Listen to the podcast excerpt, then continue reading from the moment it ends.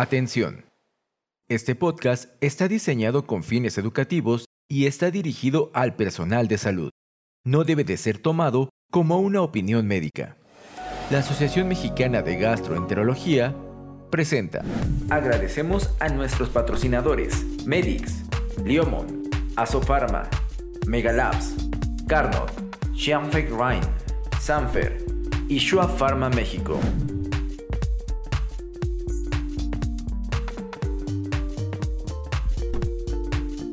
Gastroperlas AMG, conducido por el doctor José Luis Rodríguez.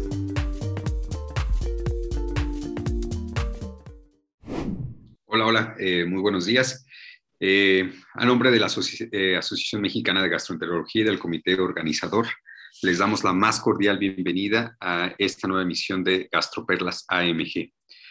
Hay que recordar que el objetivo de estos podcasts es la difusión y promoción de la educación médica continua para personal de la salud dedicada a la gastroenterología, cirugía y especialidades afines a estas. En esta ocasión vamos a tocar un tema súper importante que es, es, el síndrome de obstrucción defecatoria. Y para ir desarrollando este tema tenemos a dos invitados de lujo, que es el doctor Eduardo Cerda, él es médico internista y gastroenterólogo eh, graduado del Instituto Nacional de Ciencias Médicas y Nutrición, también hizo eh, motilidad y tiene una maestría en ciencias. Por otro lado, eh, tenemos al doctor Juan Carlos Sánchez Robles, él es cirujano general en el Hospital Central Militar, hizo coloproctología en el Instituto Nacional de Ciencias Médicas y Nutrición, fue jefe del servicio de coloproctología en el Hospital Central Militar y actualmente es vicepresidente de nuestro Colegio Mexicano de Especialistas en Coloproctología.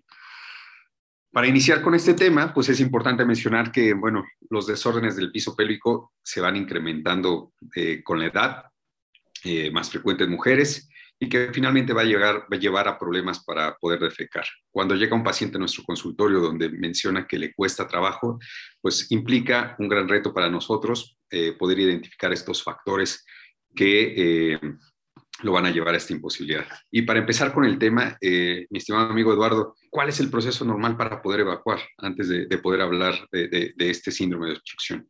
¿Y, cómo definirías el síndrome de, obstrucción defecatoria? Muchas gracias, José Luis. Saludos a todos. Gracias también a la Asociación Mexicana de Gastroenterología por la invitación a platicar aquí con ustedes, con, con este equipo de trabajo, con Juan Carlos, con José Luis, sobre un tema que es de, como, como bien lo dijiste, de reto a la hora que se nos presenta el paciente con un síndrome de este, este tipo. De entrada, y, para ponernos en contexto, eh, hablamos de que el proceso defecatorio implica básicamente un par de maniobras o procesos.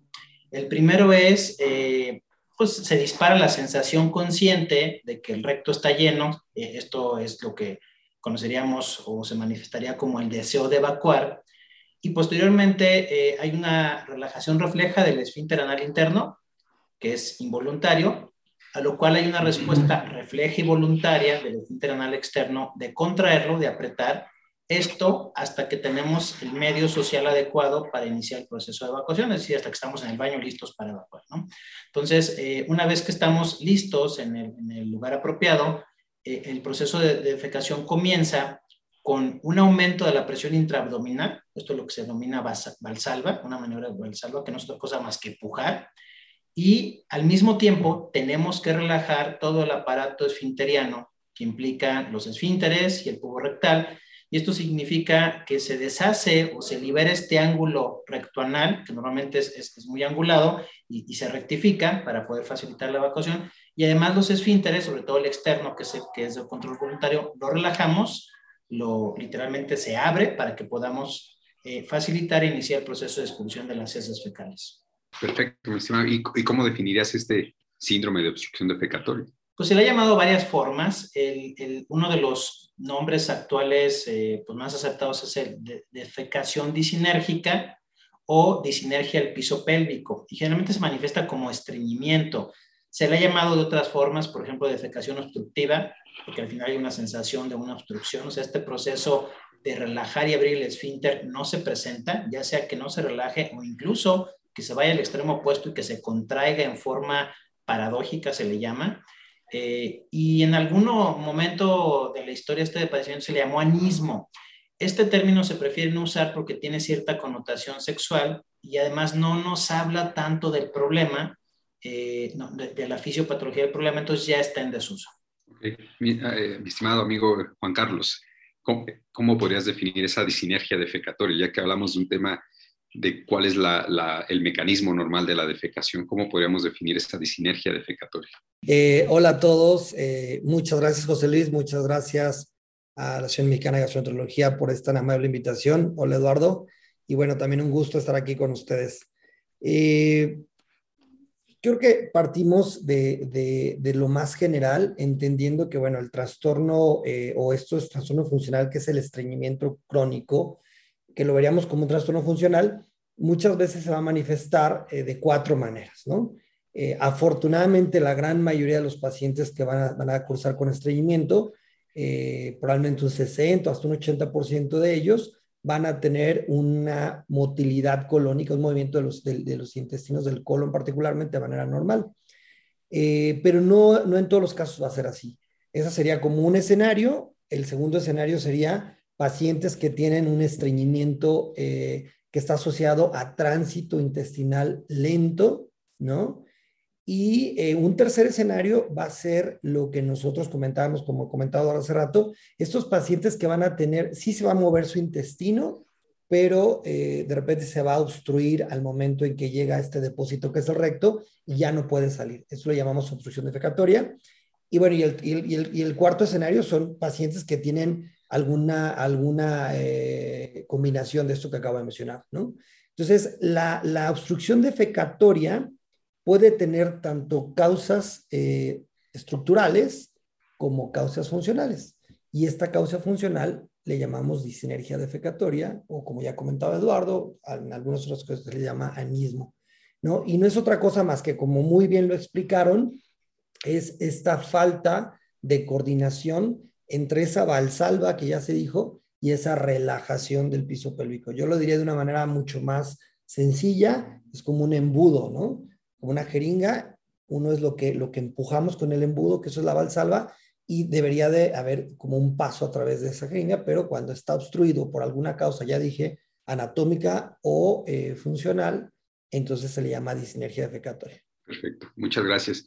Eh, continuando con el tema, eh, Eduardo, ¿qué factores de riesgo sabemos que existen para poder desarrollar este síndrome de obstrucción defecatoria? Y si hay algún predominio de género, ¿qué factores de riesgo tenemos? Sí, gracias. Eh, sí, como, como también ya lo habías mencionado, es más frecuente en mujeres que en general todos los trastornos funcionales y en particular los asociados a estreñimiento también son más frecuentes en el sexo femenino. Eh, ahora, la, fisiopatología eh, que, que, tiene que ver también con los factores asociados, se habla de un trastorno conductual adquirido. En este proceso de aprender a pujar y a relajar de forma coordinada, es una coordinación tal cual, se pierde eh, la, el, digamos, el aprendizaje o el control de esta coordinación, por eso se considera un trastorno adquirido, que se ha asociado en buena parte a psicopatología, ansiedad, depresión, trastornos psiquiátricos como puede ser por ejemplo el obsesivo compulsivo, e incluso hay por allí un porcentaje nada despreciable del 22% de historia o de antecedente de abuso sexual en estas pacientes. De ahí este término de anismo que se utilizó en algún tiempo. Y además son pacientes que hasta en 40% pueden cursar con otros trastornos funcionales, intestino irritable, dispepsia, periodos funcional, estreñimiento de tránsito normal, en fin. Entonces, eh, sí hay un tema de psicopatología, de ansiedad, de las emociones, por eso pertenecen, sobre todo los que se confirma que son funcionales, a esta esfera de trastornos gastrointestinales que hoy se les llama de la interacción cerebro-intestino. Continuando con eso, este, excelente explicación, pero continuando con eso, los gastroenterólogos y también digo, de, cirugía colorectal tenemos estas escalas para poder definir qué tan estreñido está un paciente, si lo podemos catalogar como un estreñimiento funcional y que de cierta forma, ¿cómo vamos a poder medir el éxito de nuestro tratamiento? ¿Existe alguna escala, este, Eduardo? Tenemos eh, eh, una serie de criterios para, para llegar al diagnóstico. Y estos criterios incluyen varios síntomas y entonces el paciente puede referir desde eh, evacuación infrecuente hasta sensación de obstrucción o tapón. Esta es muy sugerente de un estreñimiento de este tipo de, de, obstructivo de disinergia. Eh, el uso de maniobras digitales, Y además hay una, esa sí es una escala, pero que nos clasifica el tipo de evacuación en función del tiempo de tránsito colónico y nos ayuda, pues sí, de alguna manera a decirnos el grado de estreñimiento. Aunque hay que recordar que no todas las formas de estreñimiento cursan con las evacuaciones en esta escala, que es la de Bristol, 1 y 2. Hay pacientes que pueden tener evacuaciones de forma normal, que no son las de bolitas duras, y tener otras manifestaciones u otros criterios de estreñimiento. Perfecto. Juan Carlos, cuando nos llega un paciente que nos dice, oye, no puedo evacuar, o sea, ¿cómo podríamos, dentro de nuestro interrogatorio, nuestra exploración física, qué debemos revisar para, para poder sospechar este tipo de, síndrome? Yo creo que yo creo que yo me iría a lo, a lo, más básico. Siempre es una pregunta que te hacen los pacientes, ¿no? O que te hacen a veces la gente en una comida que te enteran que eres coloprotólogo. De repente es como, oiga, doctor, ¿y, y qué tan frecuente es que evacúo? O sea, ¿cuál es lo normal? Esto es algo bien importante que lo tengamos en mente, ¿no? La, la, frecuencia de la evacuación, que casi siempre tal vez ese es uno de los temas, ¿no? Para pensar si una persona es estreñida, casi siempre hablamos de frecuencia y no necesariamente es el único factor. Pero si habláramos de qué tan frecuente es o qué, cuál es la normalidad en términos de frecuencia, pues una persona va, va a tener, puede tener una evacuación, lo que nosotros consideramos normal, es de hasta dos veces al día y hasta tres veces a la semana. Es decir, una persona que puede tener una evacuación cada, cada tercer día podría ser normal, ¿no? Pero como comentaba, no necesariamente la frecuencia es el único elemento que nos importa. También nos interesa hablar del esfuerzo que se hace, es decir, si esa persona llega a presentar dificultad para evacuar, eh, si se queda con ganas de seguir evacuando, es decir, si es placentera o satisfactoria la, la evacuación, y algo muy importante que ya ha comentado Eduardo, que son las características de las heces. Luego entonces, eh, uno debe de sospechar que una persona puede tener una obstrucción defecatoria, una disinergia defecatoria, cuando, eh, esto, es, esto es, de alguna manera lo voy a poner así. Yo le pregunto a los pacientes, ¿usted tiene deseo diario de querer evacuar? Porque si una persona tarda episodios, o sea, todos los días quiero evacuar, el problema es que no puedo evacuar. O sea, me cuesta trabajo sacar. Eso nos podría ya ayudar a diferenciar si se trata de un tránsito lento, aquel paciente que dice, pueden pasar 7 días, 15 días y no me dan ganas de hacer baño, sospechamos que es un tránsito lento, aquel que dice, sí, sí me dan ganas, pero no puedo evacuar, o de repente tengo una evacuación difícil con esfuerzos prolongados, o, tengo la sensación de que fue incompleta y tengo que volver en la próxima hora, o es fragmentada, o a lo mejor siento como una pesantez ahí en esa zona, siento como un abultamiento en el caso de las mujeres en la vagina, o, o que es como que algo, algo está tapando ahí, o tengo que, eh, ya se comentaba, hacer alguna maniobra, ya sea empujar el periné, este espacio entre la vagina y el ano, o, introducir el dedo ya sea la vagina o el ano para tratar de extraer la, la, la, la materia fecal, o muchas veces, esto a veces hay, hay pacientes que tienen algún trastorno de incontinencia asociado. Entonces, este paciente que te dice evacuó, y, y, pero después mancho, ¿no? O sea, mancho eh, eh, eh, de materia fecal, ensuciamiento que nosotros decimos anal, son, de, son de, los, de los síntomas que podríamos pensar que se relacionarían a obstrucción defecatoria, ¿no? Excelente. Y, y tocando pues, e, e, ese tema, y, lo mencionabas, hay, hay muchos datos entre que las maniobras que utilizan para poder evacuar, que sienten algún abultamiento, Juan Carlos, ¿qué otras causas anatómicas pueden acompañar a una disinergia de piso pélvico? O sea, eh, que, también pudieran ocasionar este síndrome de obstrucción defecatoria. Sí, entonces lo volvemos a, definir. Obstrucción defecatoria es ese paciente que tiene las ganas de, evacuar, pero que no puede sacarlo. Y entonces podemos tener causas anatómicas y las funcionales, que ya dijimos que la vamos a explorar prácticamente en la disinergia, ¿no?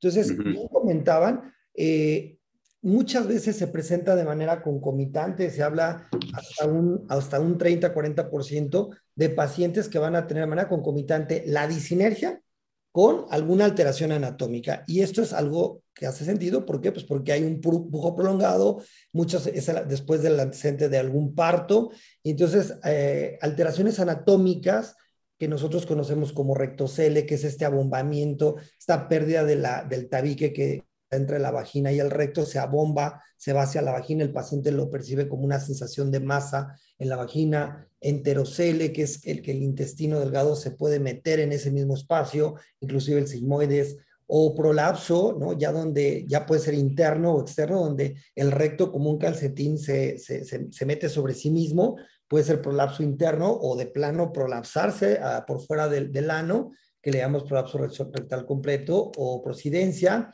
Pueden tener también síndrome de úlcera rectal solitaria, esos pacientes que debido a ese pujo a la misma materia fecal hacen una úlcera en el recto.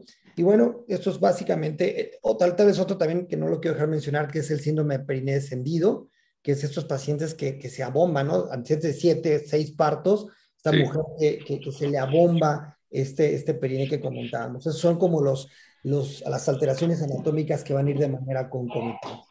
Que de cierta forma, pues también va a dificultar o hacer un gran reto mejorar la calidad de vida de estos pacientes para que puedan evacuar mejor posteriormente.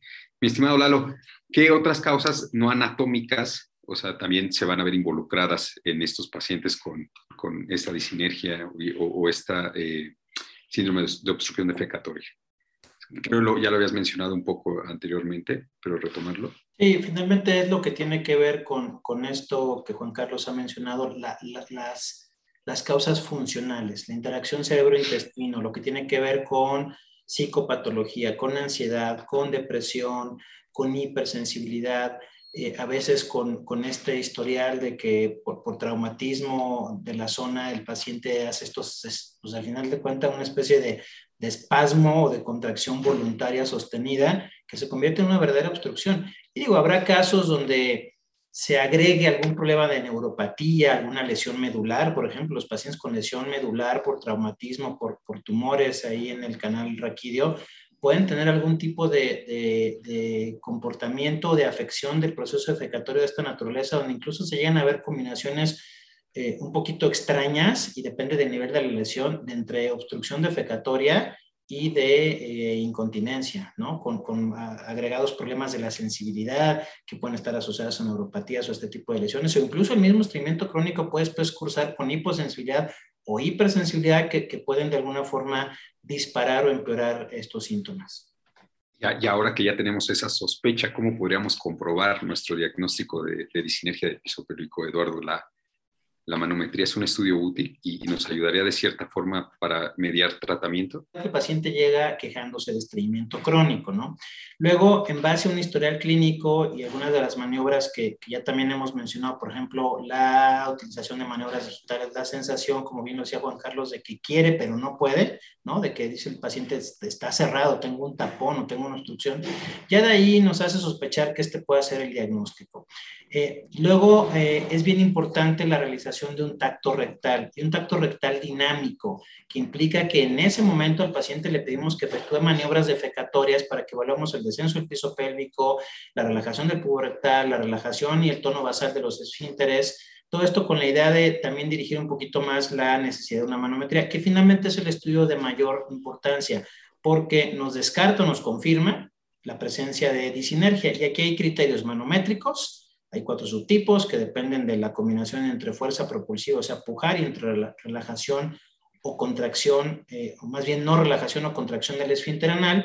Y por otra parte, se combina con una prueba que antes se hace el mismo día de la, de, la, manometría, que es prueba de expulsión con balón. Al paciente se le pasa un baño o, se tiene ahí un baño artificial donde se le introduce un globo a nivel eh, rectal. Es una prueba que la verdad es que suena un poquito agresiva, pero es más incómoda y, penosa que realmente molesta y no es dolorosa. Entonces le pide que efectúe una maniobra defecatoria y se le pone un cronómetro para ver en cuánto tiempo logra expulsar. Si esto no lo logra en un minuto y además hay criterios manométricos, se habla de una disinergia. Y se puede, de hecho se debe de combinar cuando es el caso, porque los criterios te dicen, primero tienes que tener algún criterio de estreñimiento, dos de seis criterios de estreñimiento, y luego, para hablar de sinergia defecatoria, debes tener dos de tres criterios que incluye la manometría, la expulsión de balón y en algunos casos una prueba anatómica de eh, proceso defecatorio, que es una defecografía, ya sea clásica o por medio de resonancia, que no en todos lados se hace y luego de repente es un problema de logística. Y en cuanto a esos subtipos, ¿qué, qué nos ayudaría en nuestra práctica clínica poder decidir cuáles son los, bueno, mejor dicho, cuáles son las clasificaciones de esos subtipos y además qué paciente podemos referir posteriormente a una terapia de feedback que vamos a platicar más adelante. La clasificación en subtipos nos ayuda primero a, ubicar en forma precisa en dónde está el problema, si es propulsión, o sea, si es fuerza, si es pujo, si es relajación, si es contracción es eh, eh, paradójica. Y, y, segundo, pues a definir un tratamiento, porque en todos estos casos, el tratamiento es el que decías, biorretroalimentación o biofeedback, que es hacerle dar cuenta al paciente, sobre todo una vez que se han descartado causas eh, estructurales, o sea, que, que, haga consciente lo que voluntaria pero inconscientemente está haciendo, ¿no? Yo les explico mucho a los pacientes que es como estas personas que luego están así y no se dan cuenta y cuando les dices, oye, ¿qué, ¿qué, te pasó? Ay, ya se dan cuenta y relajan, ¿no? Entonces, aquí ocurre lo mismo. Entonces, el paciente tiene que darse cuenta de que está contrayendo en un momento que lo que tiene que hacer es relajar, que es esta biofeedback. Por ahí una paciente le llamó el psicólogo del recto y me pareció un, un, un sinónimo o una este, eh, comparación bastante adecuada porque el tratamiento se basa en eso. Ahora, hay subtipos que responden menos a tratamiento o que requieren agregar, por ejemplo, si el paciente aparte no puja o no sabe pujar, pues se tiene que completar la, la bioretroalimentación con maniobras para reforzar la fuerza de la pared abdominal, para que aprendan a pujar, a hacer este valsalva. Entonces, en fin, todo eso nos ayuda a definir mejor cómo y, qué, tipo de, de bioretroalimentación vamos a, indicar. Juan Carlos, platicamos o, vamos platicando de, otras causas también anatómicas de, este síndrome de obstrucción defecatoria. Además de la manometría, ¿en qué momento deberíamos solicitar algún otro estudio de, imagen? Precisamente para demostrar si hay algún otro problema asociado. Sí, esto es algo interesante. Yo creo que es una de las preguntas que siempre en los foros que discutimos este tema nos preguntamos, ¿no? Si son obligados y cuándo se debe de realizar. Eh, yo creo que iniciamos, los estudios siempre van a ser, ese es un principio en medicina, para confirmar o descartar una sospecha clínica que tenemos. No se mandan para ver qué encontramos. Si bien es cierto que, como dice Eduardo, están dentro de los criterios de Roma, eh, para disinergia, por ejemplo, para un problema funcional, bastaría con tener la prueba de expulsión de balón y la manometría sin necesidad de hacer algún otro estudio. ¿En qué pacientes? En pacientes que podemos tener el antecedente de que, de que esa estructura del piso pélvico está dañado, ¿no?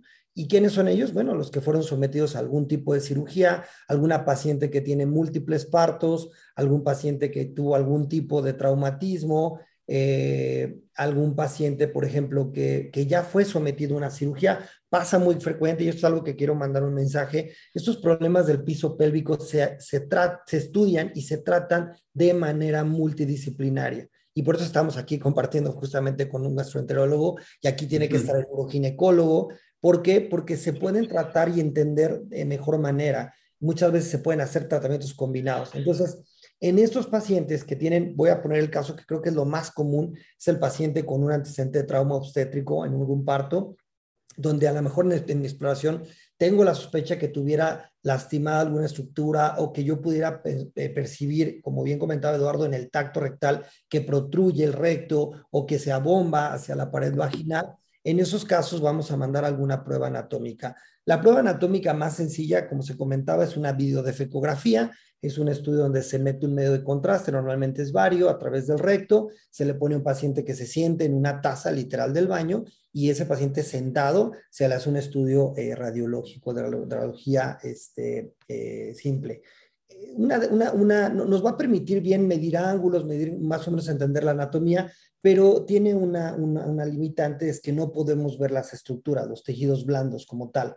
Entonces, eh, ahí eh, tiene mayor eh, importancia lo que hoy hacemos, una, que es una video de, de resonancia. Como bien se comentaba, es un estudio que no es tan accesible, que depende cómo se haga. Si el paciente se hace con una, resonancia abierta normal, pues el paciente puede estar sentado, pero si se hace con una resonancia que no es como con un introductor, bueno, tiene que estar en posición de cuito y eso a veces puede sesgar un tanto el resultado.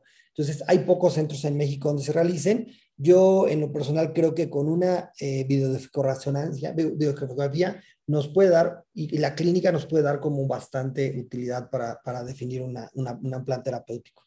Perfecto.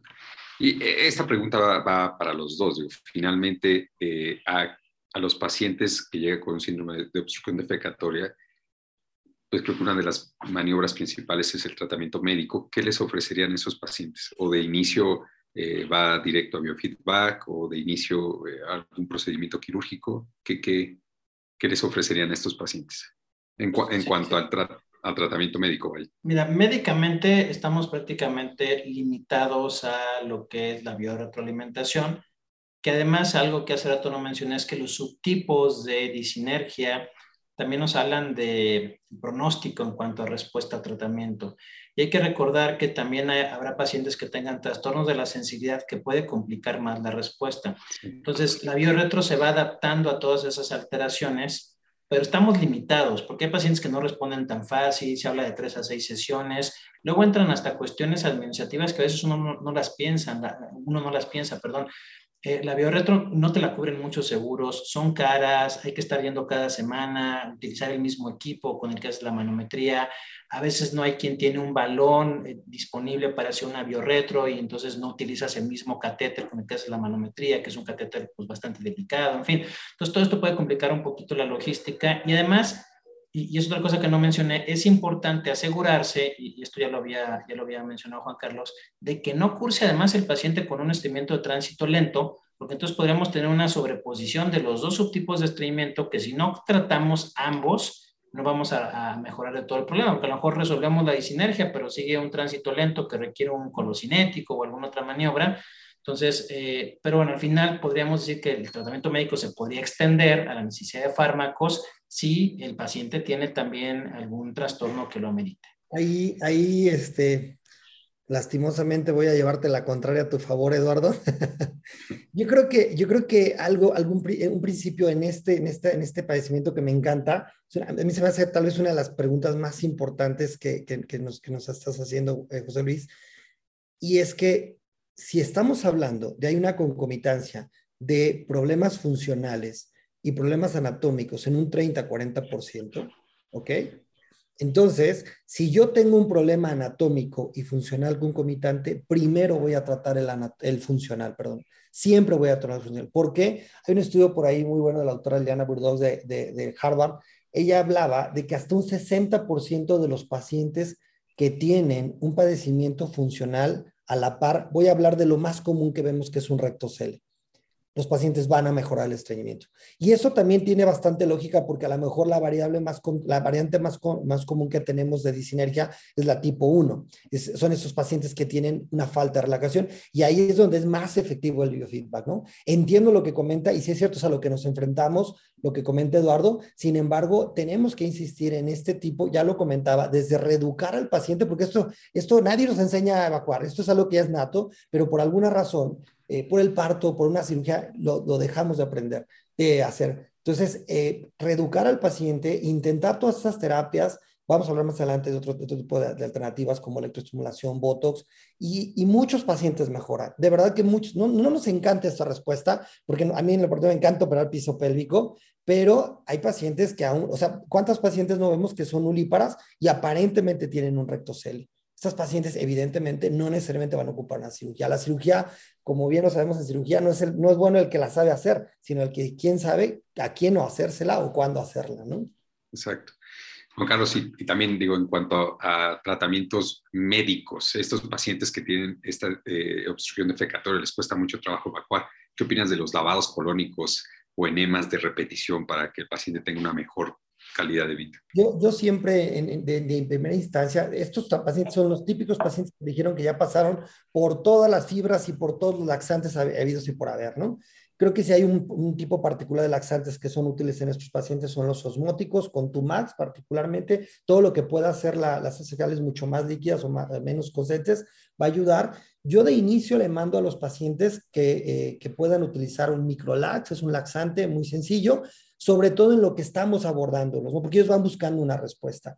Hay otro tipo de pacientes en los que comentaban hace rato, eh, pacientes con una neuropatía, ¿no? Pacientes con hiposensibilidad rectal. Esos pacientes muy probablemente van a ocupar de manera concomitante. Voy más de la mano a un, a un, este, a un, a un laxante los lavados colónicos, híjole, ahí a lo mejor los usamos en algún tipo de paciente con alguna cirugía de, recto, ¿no? Y son muy eficientes porque le, mejoran la calidad, del paciente, la calidad de vida del paciente. Se los haces en la mañana y el paciente puede llevar una mejor calidad durante el día, ¿no?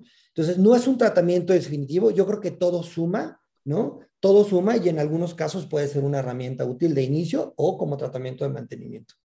¿Ibas a comentar algo, este, Lalo? Más bien estamos de acuerdo porque yo a lo que me refería es que el tratamiento médico y por bioretroalimentación, pues la verdad es que es complicado pero estoy de acuerdo, es, la primera línea, tienes que eh, contar con un equipo de trabajo donde puedas tener gente que, que sabe bien hacer bioretro, eh, y bueno, platicarlo con el paciente en función de que siempre se tiene que agotar este tipo de tratamiento antes de ir a un tratamiento quirúrgico, tal como lo comentaba. Entonces, realmente estamos de acuerdo en ese punto, pero sí es uno de los tratamientos más complejos tanto para el médico como para el paciente que hay y hasta les digo, la parte administrativa también se suele complicar.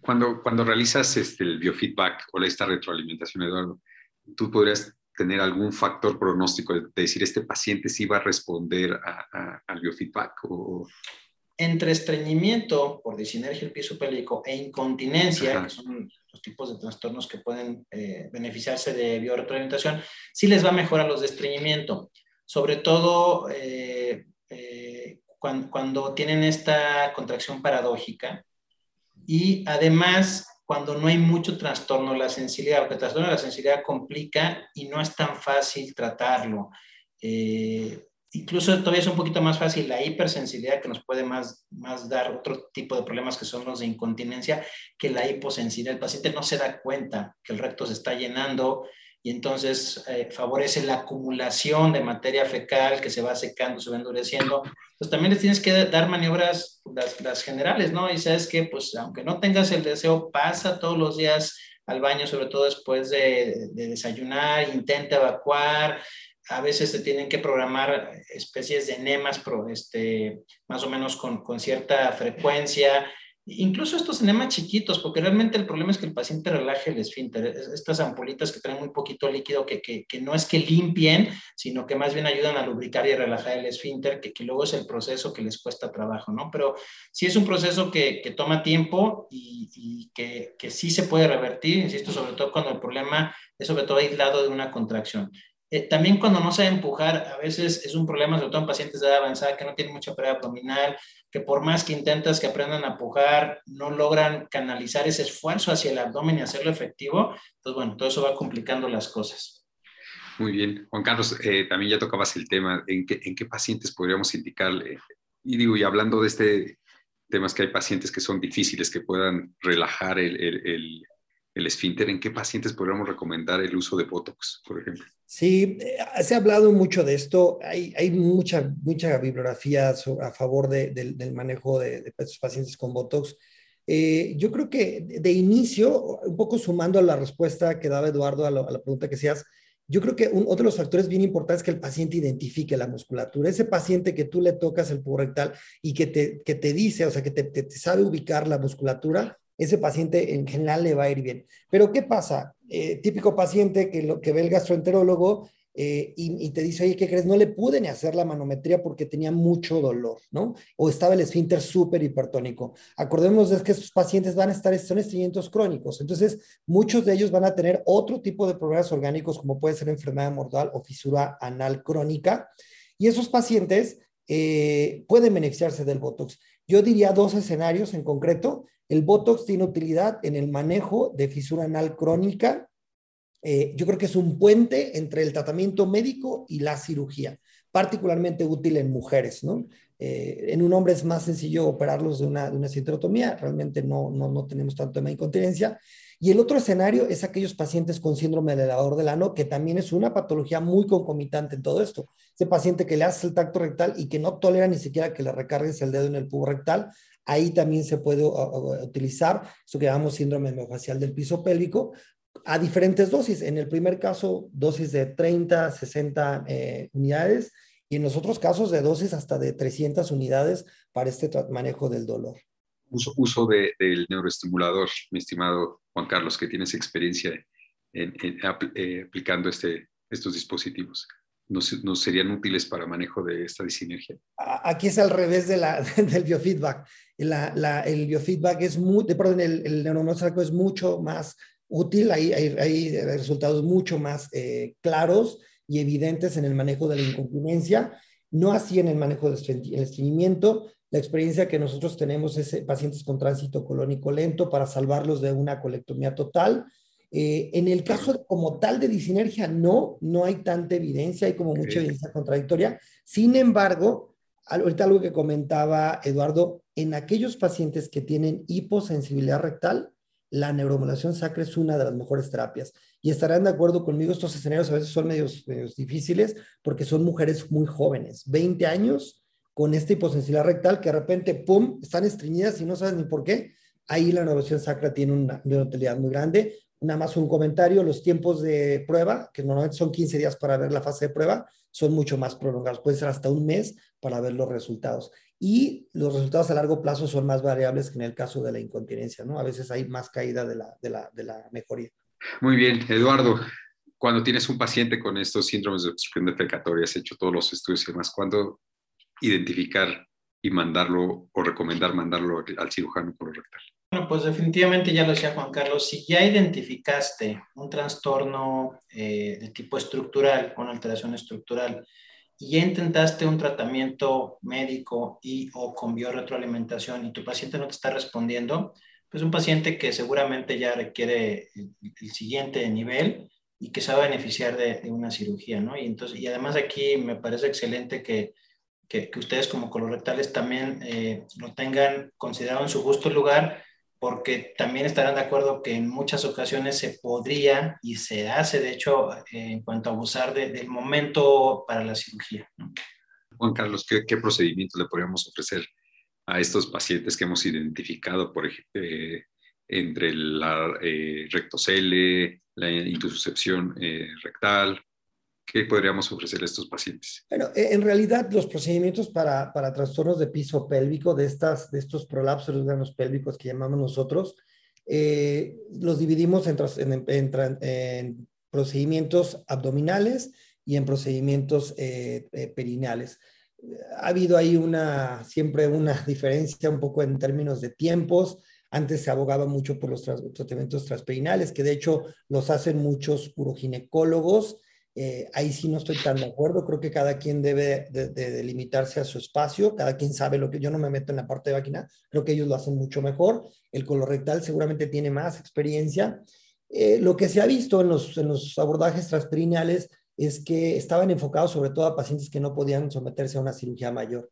Eh, y entonces lo que veían es que tenían peores resultados, ¿no? O sea, tenían mayor tasa de recurrencia y eh, lo que cambió todo esto es un nuevo procedimiento que se llama rectopexia ventral, eh, que ahora lo hacemos por la paroscopía. De verdad que es un procedimiento, eh, bueno, no es sencillo porque sí tiene su demanda técnica, pero para el paciente es muy sencillo. Es una cirugía de una estancia de un día eh, tres hoyitos, tres orificios, colocamos una malla que permite varias cosas. Por un lado, restituir estas, estos tabiques que comentábamos, particularmente el tabique recto vaginal, pero también podemos trabajar a nivel de compartimento anterior, eh, útero, eh, vejiga, vagina, pero también nos permite la tracción de, los, de, ese prolapso de órganos pélvicos, nos permite llevarlos a su posición original, lo fijamos al sacro y eso eh, hoy se convirtió en el tratamiento estándar en, todo el mundo para estos eh, trastornos de prolapso de órganos pélvicos. Perfecto, pues muchas gracias, tocamos uno, eh, un tema muy importante. ya para finalizar este podcast, me gustaría que cada uno de ustedes nos diera sus recomendaciones o las perlas de, este tema. ¿Quién quiere empezar? Eh, Juan Carlos, ¿cuáles serían tus recomendaciones? Mi recomendación es bien sencilla. Eh, afortunadamente, el estreñimiento lo ven los gastroenterólogos en un 80%. El estreñimiento es de los gastroenterólogos, de verdad. ¿Por qué? Porque, como bien decía, son, son temas del cerebro, del, del eje cerebro-intestino-microbiota en el 80% de los casos. En aquellos pacientes que no, que ya eh, diste una terapia y que ya hiciste simplemente una prueba de fibra y que ves o que clínicamente te estás dando cuenta que tiene una alteración, mi segunda recomendación es eh, propiciemos el abordaje conjunto desde ese momento, desde que te diste cuenta que el paciente tiene una alteración anatómica, tiene que ser abordado de manera concomitante por un gastroenterólogo, por un coloproctólogo, por un oroginecólogo y seguramente a este paciente le daremos la mejor respuesta el manejo del piso pélvico, si bien es cierto, lo manejamos por separado, por compartimentos, por entendimiento, eh, funciona al unísono y así deberíamos de funcionar nosotros en el trabajo de estos pacientes al unísono. Perfecto. Eduardo, tus recomendaciones finales. Pues eh, sí, a lo mejor enfatizar en el hecho de que el estreñimiento crónico tiene que ser manejado por el neurogastroenterólogo y que para nosotros el umbral para solicitar una manometría y en ocasiones un tránsito crónico debe de ser bajo. Son estudios que ya se han hecho más disponibles, los criterios hoy día son muy claros y, y, aunque sean estudios que de repente parecerían costosos, la verdad es que nos terminan ahorrando tiempo y dinero si tenemos un diagnóstico adecuado lo antes posible y también que el paciente empiece su tratamiento y, y, empiece a responder.